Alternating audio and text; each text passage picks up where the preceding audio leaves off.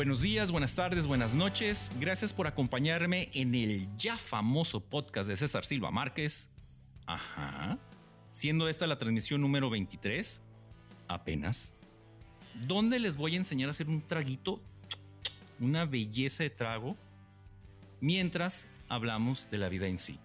De literatura, películas, comida, lo que se nos ocurra y otras bagatelas, por supuesto acompáñame, sirve, pistea conmigo, tráete una cervecita, una botanita. Por ejemplo, una tostada de pata. Uts, a ver qué pasa.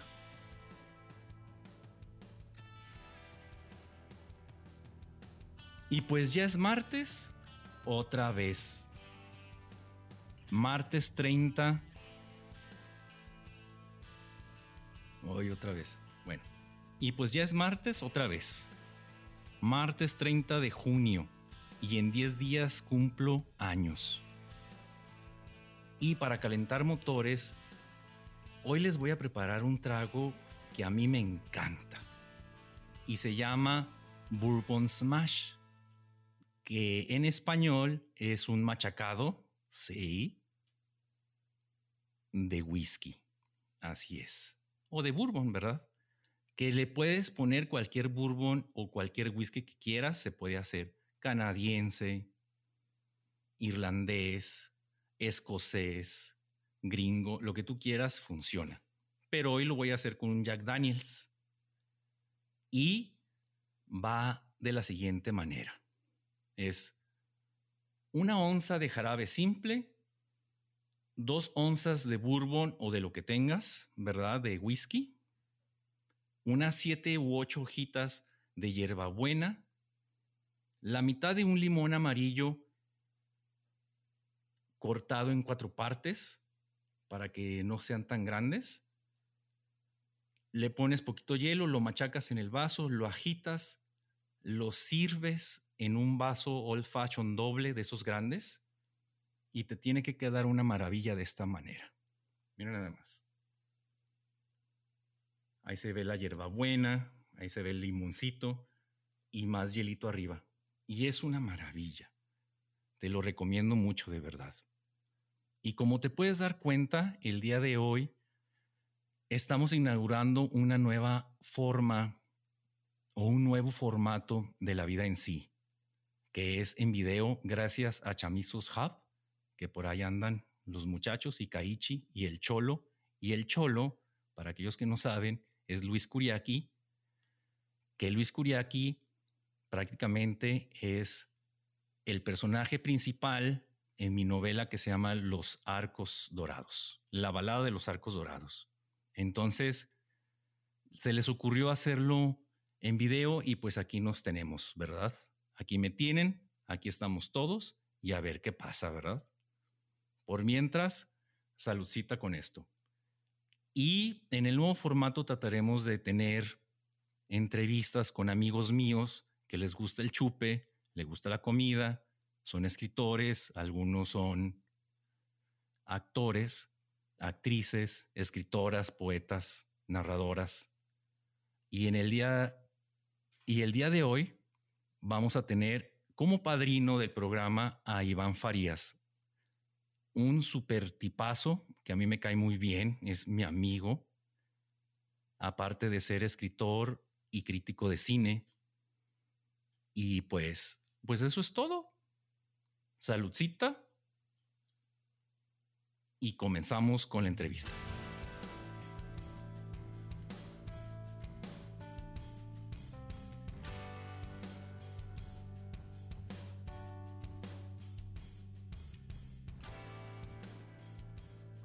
Mi querido amigote Iván Farías. Hola. ¿Cómo estás, César?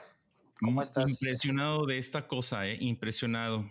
Déjame decirte algo. Me estaba tomando un, o me voy a tomar, o me estaba tomando, como lo quieras decir, una cosa maravillosa que se llama Bourbon Smash, o en español, un machacado de Bourbon. Y la neta es una maravilla. Es prácticamente, es prácticamente bourbon con limón amarillo y azúcar y mucho hielito, mucho hielito. Entonces sabe de, o sea, de maravilla, ¿ok?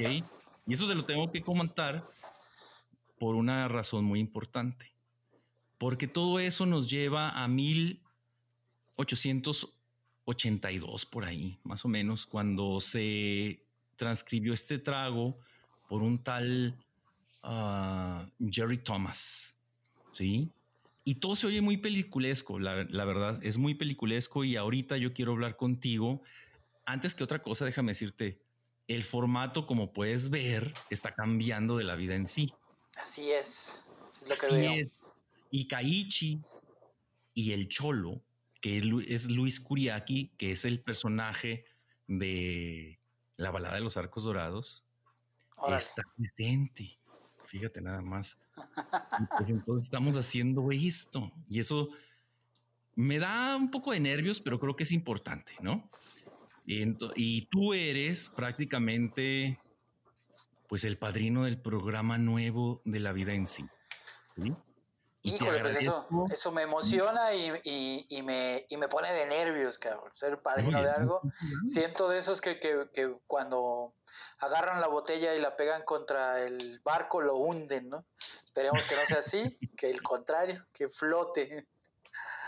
A mí me encanta que estés aquí hoy porque realmente eres el padrino y tú no te lo esperabas y ni siquiera todos los demás se lo esperaban, la verdad. Em, hace unas semanas tú pusiste en YouTube, no es cierto, hace unas semanas en Facebook tú pusiste una lista de comidas que te interesaban en las películas. Siendo tú crítico de cine, escritor, antologador, eh, pues prácticamente amante de la novela negra, ¿verdad? Un poquito, sí. Sí. Te aventaste esta lista, a mi gusto, muy importante de películas o de comidas en las películas que nos marcaron. Y eso quería hablar yo contigo, porque de todo lo que pusiste, si te acuerdas, me gustaría que las mencionaras, pero hay una que, que a mí me gustaría que, que mencionaras, si es así, es posible, de Blade Runner. ¿Sí? Este ramen que se avienta Harrison Ford, ¿qué onda con esa comida? ¿Y por qué, y, por qué te interesaron las comidas en las películas? Que para mí es maravilloso, ¿eh? déjame decírtelo. No, fíjate que, que yo creo que viene de, de, pues de Scorsese. Eh, en, especial en el cine mexicano no hay como, como este lucimiento con la comida hasta que llega esta película eh, como agua para chocolate. En general la comida como que no toma tanta relevancia o tanta importancia en el cine mexicano, pero en el cine de Estados Unidos sí es muy importante y creo principalmente por la migración.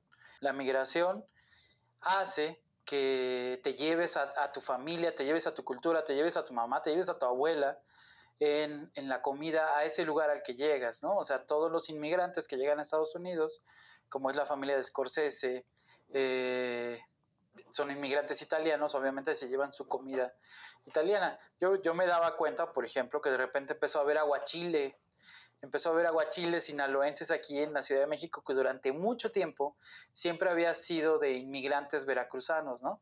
O sea, la forma de comer mariscos era de, inmigrantes veracruzanos, entonces la forma de, cocinarlos, hacer el chilpachole, los caldos, era de, de Veracruz.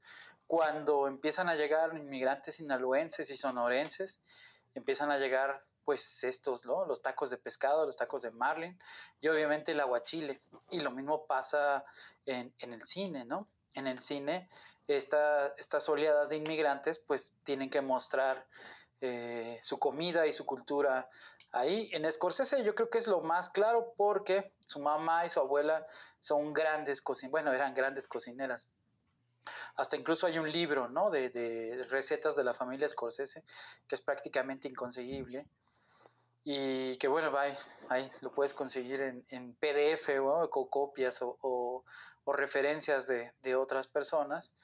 Y en Blade Runner, que es como la primera comida extraña que yo veo, es, es el ramen. Yo no entendía, ¿no? O sea, que, de dónde venía el ramen y me llamaba la atención, aparte esos, ese puesto callejero en este Los Ángeles futurista, con ese toque azuloso que ponen sobre Harrison Ford y cuando le acercan el plato, yo la verdad pensé que era una comida futurista, ¿no? O sea, chamaco pobre, en mi vida había visto pues, algo más que no fuera cochinita pibil y, este, y, tacos de pollo frito, ¿no? Cuando se le entregan yo pensé que alguien lo había imaginado y luego ya me di cuenta pues que no, ¿no? Que es, que es esta fusión extraña entre comida, entre los fideos chinos, entre los fideos chinos que llegan a, Japón y, y, que pues por lo que se ve la idea era que hubiera muchísimos orientales en el futuro en Los Ángeles, cuando en realidad pues los que ganamos fuimos nosotros los mexicanos, ¿no? El idioma que hablan en Blade Runner es, se supone que inglés, chino y español revueltos, ¿no? Se supone, se supone por la de esas versiones primeras de Blade Runner, de la del 82, creo que es cuando lo mencionan de esa manera, ¿no? Así es, y no creo que esté, o sea, que, que, en realidad eso está pasando, ¿no? Hay, hay este cocinero muy famoso que es de ascendencia coreana, que dice que su comida, él la, eh, está en esta serie que se llama El Chef, eh, dice que, que, la comida que él empezó de, de, infancia, o sea, su comida de infancia, son los tacos. O sea, antes de comer comida coreana, él lo que comía era comida mexicana. Entonces sabe muchas palabras en español, obviamente habla inglés y conoce coreano. Hay unos, hay unos tacos que hizo, creo que es el, el hay un programa en, en YouTube también de, de, comidas. Ahí esta persona se tapa los ojos, huele la comida, la prueba y sin verla la recrea. Creo que es de este coreano que dices tú y hace unos tacos de carne asada que hasta le ponen kiwi, ¿no? El sabor del kiwi vaya adentro. El taco de carne asada mexicano es para mí más, más complicado que el taco gringo, porque aquí lo que importa es el sabor de la carne y del, pues del carbón. Prácticamente. Pero ese taco de carne asada que se avientan es súper complejo, son como 18 o 19 ingredientes. Yo la verdad, yo no le entro a eso, pero si me lo ponen, creo que me lo voy a comer, ¿verdad? Por ejemplo, el taco árabe. El taco árabe es, es también una fusión de, de muchos ingredientes y que, que pues que yo al principio pensaba también que el taco árabe era así como, ah, eso es mentira, ¿no? No, no es cierto. Y ya cuando empiezas a ver toda la historia, ¿no? De inmigrantes, de eh, iraquíes, ¿no? Que llegaron a, a, Puebla y que pues al no encontrar cordero, que el cordero no fuera tan barato, empezaron a utilizar puerco, porque aparte el puerco es, es una, una, carne que se presta para, para poder sazonar, ¿no? Y marinar muy bien y que, que da como mucha consistencia. Eh, y, esa, historia siempre la cuento, ¿no? Hay, un, estaba un día comiendo en Tijuana, estaba comiendo unos tacos del Frank, nos estábamos comiendo unos exquisitos tacos de asada y de adobada, y había un tipo, ¿no? Que vivía en Los Ángeles y decía, yo he recorrido todas las taquerías de Los Ángeles. Si yo he recorrido varias taquerías de, México, y los mejores tacos, el taco más refinado es el taco árabe. Eh, yo, lo, yo, yo, he hecho tacos árabes aquí en la casa y créemelo que es impresionante, ¿eh? Es impresionante cuando uno lo hace, no de taquería tal cual, sino que tú revuelvas las cosas y las, se las pongas a la carnita. Creo que sí es entre un taco de carne asada y un taco al pastor. En, en medio de esos dos está el taco árabe y creo que sí vale la pena, ¿eh? Que mucho más que, perdón, ¿verdad? Pero que el taco al pastor, ¿verdad? Sí, el taco al pastor es como una versión este, pobre o, portátil, ¿no? Del taco árabe. Sí. Eh, mm, yo a veces siento como que le falta un poco más de sabor. Y, y no sé, eh, a mí, lo, a mí lo que me parece curioso es que no hay películas mexicanas que hablen sobre la comida. ¿Dónde no, hay tanta no hay comida, eh? Es que ese es el asunto yo me acuerdo nada más de la película que te lo comenté en aquel momento, de esta película que se llama Salud México, que la actriz que tiene una marcadota desde aquí hasta acá se está comiendo, que hace un año se murió, ahorita no recuerdo el nombre de ella. Edith. Edith, Edith, ¿verdad? Edith, este... Edith González. Edith González. Edith González tenía una marca de aquí hasta acá, preciosa la marca que se la pusieron y se está comiendo un pozole, pero no, el pozole es, pues no es importante, ¿no? Debería de serlo como muchas cosas en México que tienen que ser, pero no lo son. Y ese pozole nunca se me ha olvidado junto, junto con la torta de, del Chavo del Ocho. Creo que son las dos cosas más importantes que hay en la comida. Y hay otras películas que sale de Cecilia Toussaint, también te lo comenté en algún momento, que se está comiendo el hombre que se va a morir al inicio de la película, unos langostinos y se es un hombre robusto y se está, se está comiendo esos langostinos enfrente, se, se chupa los ah, dedos y todo y luego se, se petatea ahí mismo, ¿no? Y yo dije, ¡ay, qué rico! Y desde entonces pienso que el pozole y que los langostinos a la mantequilla son lo mejor que hay en el mundo, ¿eh? La verdad, yo te lo, te lo puedo sostener. sí. La verdad, la verdad. Sí, no, los, langostinos son, son muy ricos. Pero fíjate que yo soy más de, cosas como más simples y caldosas. Eh, la birria, la birria me encanta, me, gusta mucho. Es impresionante. y también al, no sé, cuántos años habrá pasado para hacer un caldito de consomé, de, un, un, consomé de barbacoa. Cuando digo, ¿quién se le habrá ocurrido meter al animal ahí, ponerlo a cocer en la tierra, ponerle pencas? Y luego mezclar el cocido madrileño, porque ya después yo me di cuenta que, el, que la idea del garbanzo, pues es el cocido madrileño, ¿no? Exacto, exacto. Yo tengo una, una versión muy de explicación, una explicación, yo tengo una explicación un poco, pues complicada sobre el menudo mexicano. Por ahí escuché que el menudo mexicano se vuelve muy famoso en la revolución porque pues la carne no es tan accesible, entonces tienen que comer todo el, el vacuno, ¿no? Entonces comen la panza. Se oye bien, se oye bien, pero realmente toda la historia empieza con los callos madrileños. Los callos madrileños es un menudo, no más que no tiene chile, tiene tomate. En el sur de Veracruz, se le llama mondongo y le ponen, en vez de grano de pozolero, en vez de grano pozolero, le ponen garbanzo. Y entonces haz de cuenta que te estás comiendo casi, casi, casi, pues una, unos callos a la madrileña. De ahí se lo quitan el garbanzo porque pues realmente es innecesario, ¿verdad?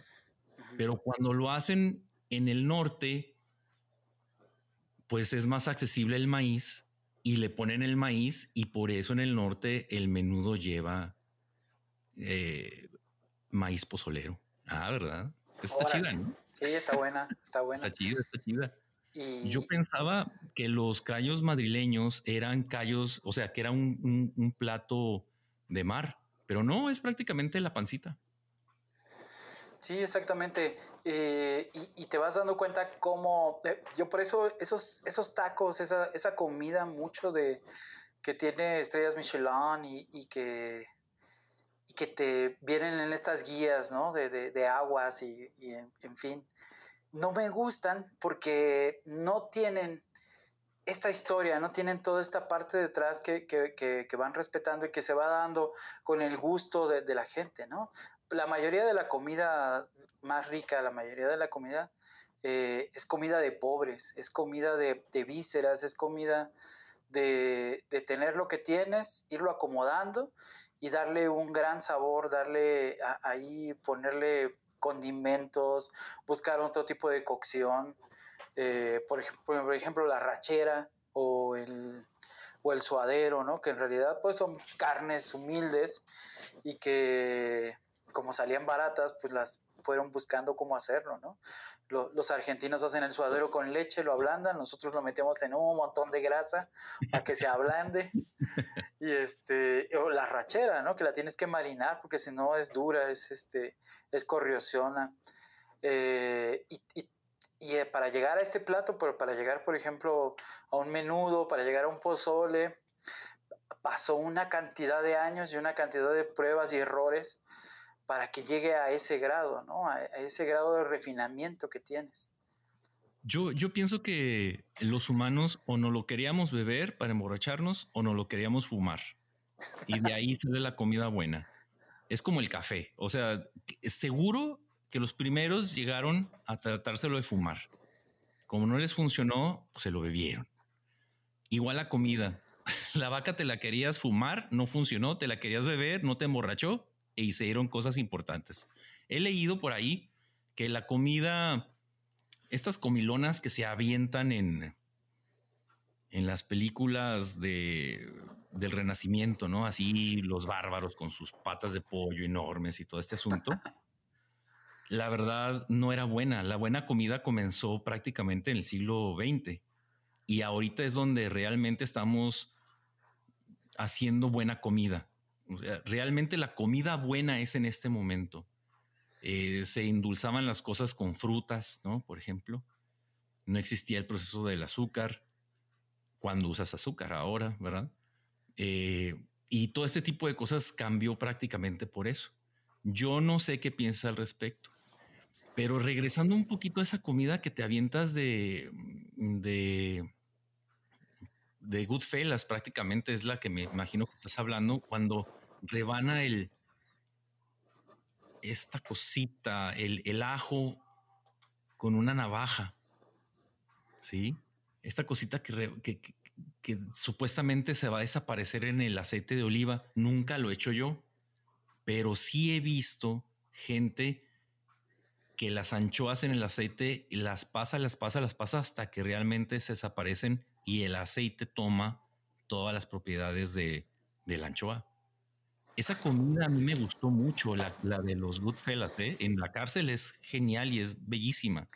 Y sí, son, son recetas de, de la abuela de Scorsese y bueno, se cuenta, ¿no? Que, que la mamá de, de, Scorsese que hace una aparición, hace la mamá y el papá aparecen ahí haciendo comida. Es la, la mamá de, de, de, Joe Pesci es la mamá de Scorsese. Eh, y el papá es el que hace el, el, el, tomate, ¿no? Que siempre dicen, le va a poner mucha, mucho tocino, ¿no? es el papá de Scorsese. Eh, yo, yo pienso, bueno, yo me, yo me obsesioné con lo del ajo eh, y lo, lo, empecé a recortar y yo me acuerdo, mi, abuelo es, es chef eh, y me decía, pero ¿por qué lo haces tan finito? Yo decía, pues es que en la película pasaba esto y se me quedaba viendo así como de que no, el ajo se fríe y se saca. Dice, porque si lo fríes mucho se quema. O sea, nunca se va a deshacer ahí. Exacto. Y yo decía, no, no, no puede ser cierto. Yo lo vi en la película, ¿no? Así no es. Y no, pues ya después aprendí que sí, que, que a menos de que, de que sea, por ejemplo, que dejes el, el ajito tostado encima de, de, la, de la trucha o algo así, para después disfrutarlo, pero perdido en, en, la salsa, pues no, no, siempre le va a tocar a alguien el ajo quemado y, y, va a hacer cara fea, ¿no? Ya uno ya se acostumbra al ajo, la verdad es que a mí me encanta el ajo. Eh, y, y, bueno, la, la, las películas todas de Scorsese tienen mucha relación con la comida, porque se ve que hay una relación muy fuerte familiar con la comida entre ellos, eh, sí. y que queda reflejada ahí en, en la cinta. Y, y, bueno, pues no es nada extraño que los italianos y, y los mexicanos ten, compartamos ciertas cosas, ¿no? O sea, el catolicismo, las fiestas, que siempre hay fiestas. Cuando tú ves el padrino, el, la gran francachela que hacen ahí, la, la fiesta de, de, la boda, eh, pues no tampoco está muy distante a una boda mexicana, ¿no? O sea, no. a una boda acá de, de, varios platos, de pastel gigante, de, de cantar, de pues embriagarte hasta, hasta lo más posible, ¿no? Sí, a mí es lo que todavía no entiendo cómo esas similitudes entre los judíos, los italianos y los mexicanos se dan. Mi, tengo una amiga que es antropóloga y me cuenta que simplemente son cuestiones eh, paralelas, ¿no? De las culturas que se van acercando, pero yo digo, pero pues tan, tan cercanas son. Y dice, pues sí, ella me lo asegura, ¿no? Es que es, somos demasiado similares para ciertas cosas. No que yo me crea italiano ni judío, pues no, pero me gusta la idea de compartir una cosa tan importante con italianos y con judíos y que hacemos en ese momento de la comida algo tan importante, ¿verdad? Eso es lo que yo creo, la verdad. Así es, y, y que siempre va relacionado, religión, comida y fiesta están, están íntimamente relacionados. Y en las películas de la mafia tú ves eso. En realidad, por ejemplo, El, Padrino y Godfellas, que son como las grandes películas de la mafia, siempre hay religión, comida y fiesta. Están ahí unidas. Y el, Padrino empieza con una gran fiesta y termina con una gran fiesta. ¿no? Empieza con una boda y termina con un bautizo. Exacto. Y ahí está todo entremezclado. Hasta, hasta la nueva serie de Polet sale la comida de los judíos no sé si lo has visto, yo nada más de, pasada lo, estaba viendo, pues Magali la estaba viendo y le dije, ¿por qué estás viendo eso? Dice, es que está súper divertida, me dijo ella.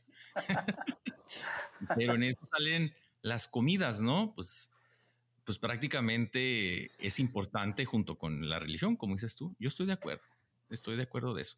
¿Alguna otra película que te acuerdes ahorita? Otra película de comida. Mm, pues mira, no es tanto de comida, pero sí las películas de, hablando de judíos, hablando de Nueva York, las películas de Woody Allen, ¿no? También estos sándwiches de pastrami que, son como, como, pues ya muy neoyorquinos.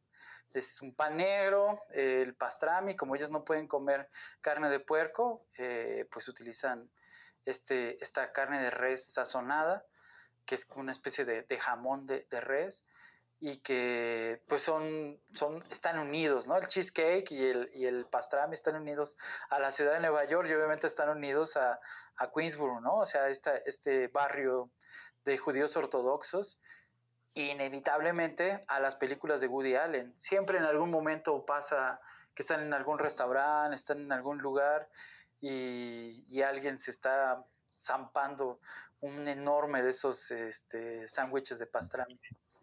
El problema es el pastrami mismo. Eh, se supone que una vaca nada más tiene alrededor de dos kilos de pastrami nada más. No sé si tú lo sabías. Yo me enteré porque me interesó también el pastrami en algún momento de, mi vida. Eh, para hacerlo aquí en la casa, ¿no? Ya sabes.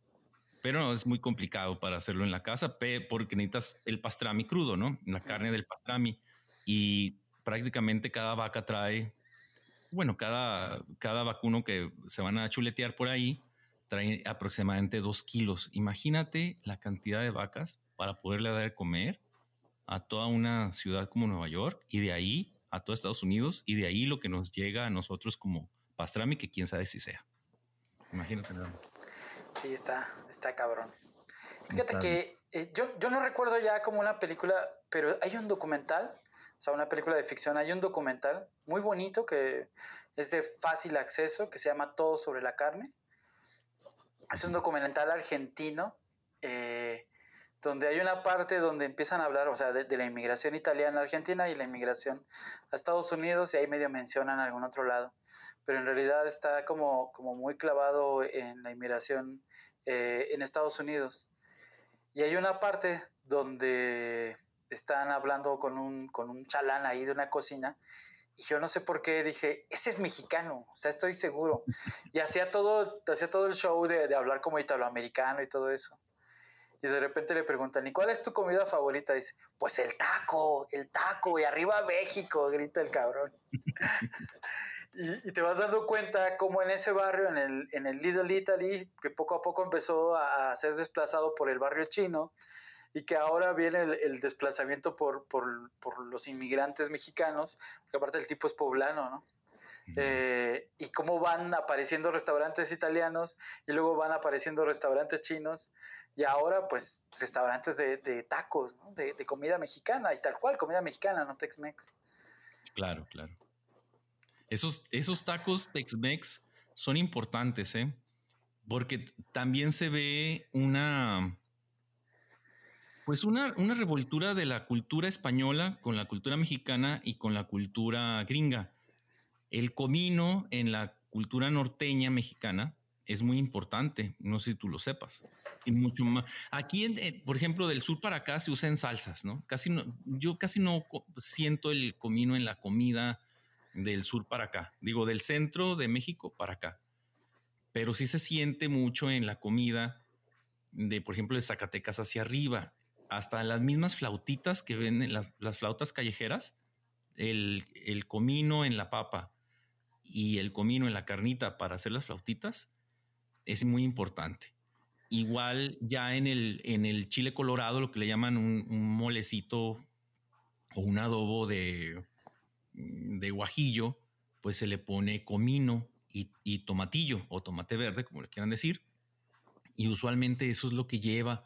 Igual el menudo lleva comino, cosa que aquí, cosa que aquí no, no se usa mucho, la verdad. No, no, son, van habiendo como adaptaciones, ¿no? De, de, de cosas. Y es, otra, cosa que a mí me llama mucho la atención, que por ejemplo, cuando tú eres joven y te, te interesa la cocina, o bueno, eres dragón y quieres comer, siempre hay gente, o en especial las mamás, ¿no? O, o, los tíos, eso que te dicen, es que así no se hace tal o cual cosa, ¿no? Que eso no lleva a esto, que el arroz no se debe hacer así, que el pozole no debe llevar esto o aquello como si fuera así una receta que es inamovible, ¿no? Y te, y te, vas dando cuenta que pues la comida se va adaptando a la región, se va adaptando al lugar, incluso los nombres eh, y a lo que haya, y también mucho al gusto. Eso es también muy, muy particular, eh, cómo irte, cómo te, te, das cuenta de los moles, te vas dando cuenta de los pozoles, que, que no hay como una regla clara de que si las tortitas de papa deben de llevar comino o no, pero que la gente se lo toma así como de, no, no es cierto, eso es una porquería, eso no debe de llevar. Eh, cuando en realidad pues simplemente es este... Es, son adaptaciones y la comida sigue avanzando, ¿no? O sea, yo, yo cuando dije que no eran tacos Tex-Mex, sino tacos mexicanos, era como para especificar a eso, ¿no? O sea, porque, por ejemplo, yo sí me como un taco con cheddar, ¿no? Con queso cheddar, que es un queso que no se come en México o que no se tiene tan apreciado, o quesos como, como el Monterrey Jack, que, que son quesos gringos, pero que pues, a uno le, va agarrando el, el, gusto, ¿no? También. Sí, no, no, yo te entiendo, uno hay que comer, o sea, uno tiene que comer y come lo que a uno le gusta, es lo más interesante, es como prácticamente un trago, un trago se, se supone, no le muevas a esto, no le hagas esto, pero si a ti te gusta, pues ponle más, ¿no? O sea, si si a ti te gusta con más limón, pues ponle más limón. Si a ti te gusta con más comino la, la comida, pues ponle más comino. Así se va a comer. Eh, mi madre cocinaba con mucho chile, siempre estaba picosa la comida, siempre estaba picosa. Y aquí en la casa, pues yo no le puedo poner comida porque mi hijo y, y Magali pues no comen este picoso, ¿no? Pero pues uno se, se va adaptando, uno va haciendo sus eh, movimientos para, pues para el gusto de todo mundo, ¿no? Así es, así es. Y, bueno, por ejemplo, yo también al principio cuando empezamos a, a, a, vivir solos, así ya fuera de la casa, yo hacía mucha comida eh, contemporánea o, de, o, o, comida con mucha influencia ¿no? europea y eso. Y poco a poco empecé como a echar eh, de menos a, a la, la, casa, ¿no? La casa materna, la casa familiar. Entonces nos hemos dado cuenta que últimamente, por ejemplo, hemos hecho chiles rellenos de queso con frijol, ¿no? Que hemos estado haciendo eh, pipián, pipián rojo, pipián verde y, determinadas cosas, chilitos le decimos, ¿no? Chilitos. Eh, y hemos ya dejado de lado, por ejemplo, el pan o eh, el pan blanco, ¿no? Y, hemos, nos hemos decantado ahora por los sopes, por los tlacoyos, no sé, por, por sabores que cuando menos a mí me recuerdan a, a, a la casa materna, ¿no? Y, y, si lo prueba tu madre, quién sabe si, si le guste, ¿verdad? ya son tus adaptaciones y eso es lo más chido. Eso es lo Así más es. chido. Así es. Y oye, y ya para terminar, ya para terminar, sabiendo que tú eres un crítico de cine, sabiendo que tú eres un escritor, que sabes mucho sobre novela negra, porque es la verdad, esa es la verdad, pero alguna película que quieras recomendarle a la gente sobre comida. Ah, Uh, hablaste de una película también en, en, Facebook que no es de comida, pero es de fiesta con el vino, que es Sideways. Sideways. Eh, sideways. Algo que quieras decir de Sideways con esa, con esa cuestión del vino. ¿A ti te gusta el vino, por ejemplo, para empezar? ¿A ti sí. te gusta el vino? Sí, precisamente ahorita me estoy tomando un, un humilde castillo de lira, este, un tintito. Eh, Sí, me, yo, yo, le agarré el gusto al, vino debido principalmente a que hubo un tiempo que bajó mucho de precio. Entonces podías ir al súper y, comprar y, probar de varios, ¿no? Eh, y luego ya me volví loco cuando fui a, allá a Querétaro y, empiezas a recorrer los viñedos y empiezas a probar cava y todo eso. No, pues es, es una experiencia completa. Eh, mucho empujó Sideways, ¿no? yo, no sabía, por ejemplo, que, que, había, bueno, que existía el Valle de San Fernando, que, que los vinos norteamericanos tenían como, pues, cierto predicamento, ¿no? Que eran, que eran buenos. Y de ahí empecé a, encontrar, pues, ya vinos australianos, vinos sudafricanos. Y luego cuando me enteré que México es el único país que tiene tres zonas vitivinícolas, también fue una sorpresa, ¿no? Aunque los vinos ahí de, de, Zacatecas no me gustan tanto, eh, también es, interesante. Me gusta mucho Sideways por, por, porque habla del vino y también porque habla de... Eh, se mete en, en, dejar, ¿no? En dejar ir el pasado, en soltar. Eso me gusta mucho. Y que cómo te puedes seguir atormentando, porque aparte es un alcoholismo que tiene el personaje principal por no dejar soltar ya el pasado, ¿no? O sea, dejar de, estarte torturando. Y toda esta parábola que tiene con el vino, con el Pinot Noir, este, es, muy bonita. Y yo siempre recordaba que, que, a Aníbal Lecter, ¿no? Le gusta el Chianti. Yo siempre digo que el Chianti, pues la verdad es que pues, no es así como que digas, ¡uh, qué gran vino, ¿no? Pero, pero bueno, en, la película funciona, ¿no? Que según es como un gran gourmet. Eh, una gran película de, mafia con, cine, con comida, pues es que eh, hay estas dos, ¿no? O sea, estas dos que son tan grandes, que son El Padrino, El Padrino 1 y 2, y, y Goodfellas, son pues como catedrales que, que enmarcan todo esto, ¿no? O sea, está ahí eh, completamente el, gusto por, la comida, el gusto por la bebida, y siempre hay una relación, por ejemplo, las naranjas, ¿no? La muerte, determinadas cosas se pueden analizar desde ese punto de vista, y son películas que no se acaban, que, que no se terminan. Hay un género cinematográfico que es películas gastronómicas, o sea, siempre...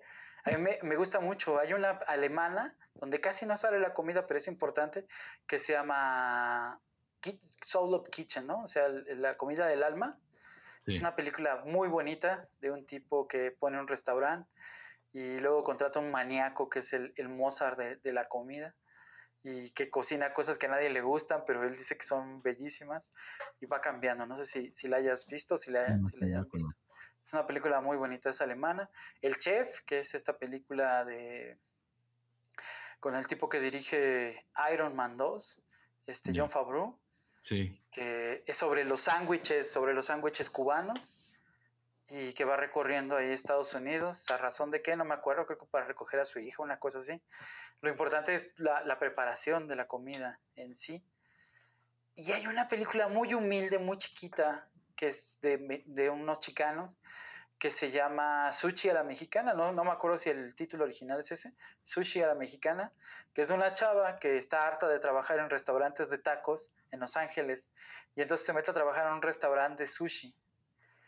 Y la confrontación de ella, mujer mexicana, morena, contra el rígido, este, orden masculino de un restaurante japonés donde una mujer no puede estar al frente de, la barra de sushi, de la barra fría de sushi, está bien chingón. Porque aparte también habla de la complejidad de, o sea, de algo que parece como muy sencillo, como hacer sushi, pero que no, ¿no? O sea, dar el toque al arroz, que va, que lleva esto, que lleva el otro. es una película muy humilde, o sea, la verdad está hecha con muy poco dinero y que es muy divertida y que te, te identificas como mexicano con varias de las cosas, ¿no? O sea, cuando le lleva el sushi así súper especial al papá y a la hija, porque es madre soltera, el papá le hace, pues mejor te hubieras traído unos taquitos de chicharrón. Pues, sí, esta película sí la vi y al último, bueno, pues ya, es una buena película, es divertida y aparte nos, nos, nos cuenta la cultura, ¿no? La cultura es. muy pegada a la comida como siempre. Siempre la lo, lo que dices tú prácticamente, religión, fiesta y comida van unidas siempre y eso es la verdad. ¿Algún libro que quieras recomendar para la raza que nos está viendo y escuchando por aquí? El libro de cocina de Beto Klas. Es un libro muy hermoso de, de, cocina francesa y aparte la historia de vida de, de, ella, ¿no? Comida francesa que ahorita sería imposible de hacer por la cantidad de grasa, de harinas y de codornices que tendrías que matar para, para poder hacerla. O sea, no, no, no, no te da, aparte no te daría tiempo, ¿no? O sea, tendrías que estar en la cocina 6, 7 horas para poder lograr uno de los platillos.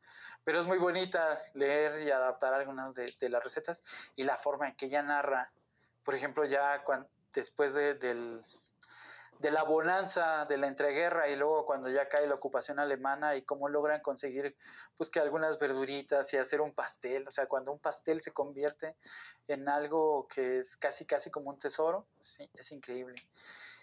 Y otro libro que me gusta mucho es eh, La mafia se sienta a la mesa.